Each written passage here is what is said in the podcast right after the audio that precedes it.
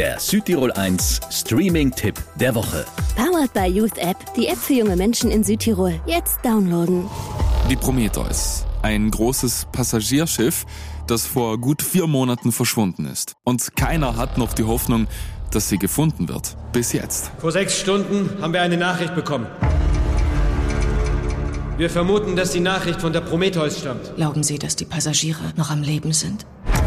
Glaubst du, es ist gesunken? Das ist die einzige Erklärung. Warum sollte man es sonst nicht gefunden haben? Die Passagiere der Kerberos, die wollen eigentlich nur nach New York. Aber nach dieser Nachricht werden eben diese Diskussionen laut. Und ganz ehrlich, irgendwas stimmt da doch nicht. Sie finden die Prometheus.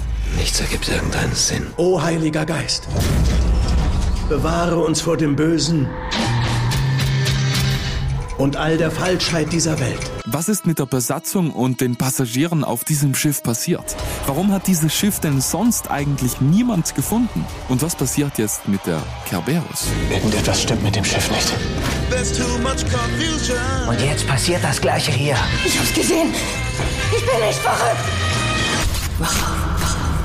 Mitreißend, anders, neu und richtig spannend. Die Schauspieler sind da echt einfach perfekt gewählt und da wird's wirklich schwer, nicht immer noch eine Folge zu schauen. Die Serie 1899 auf Netflix. Gute viereinhalb Streaming-Sterne gibt's von mir. Der Südtirol 1 Streaming-Tipp. Immer mittwochs ab 18 Uhr auf Südtirol 1.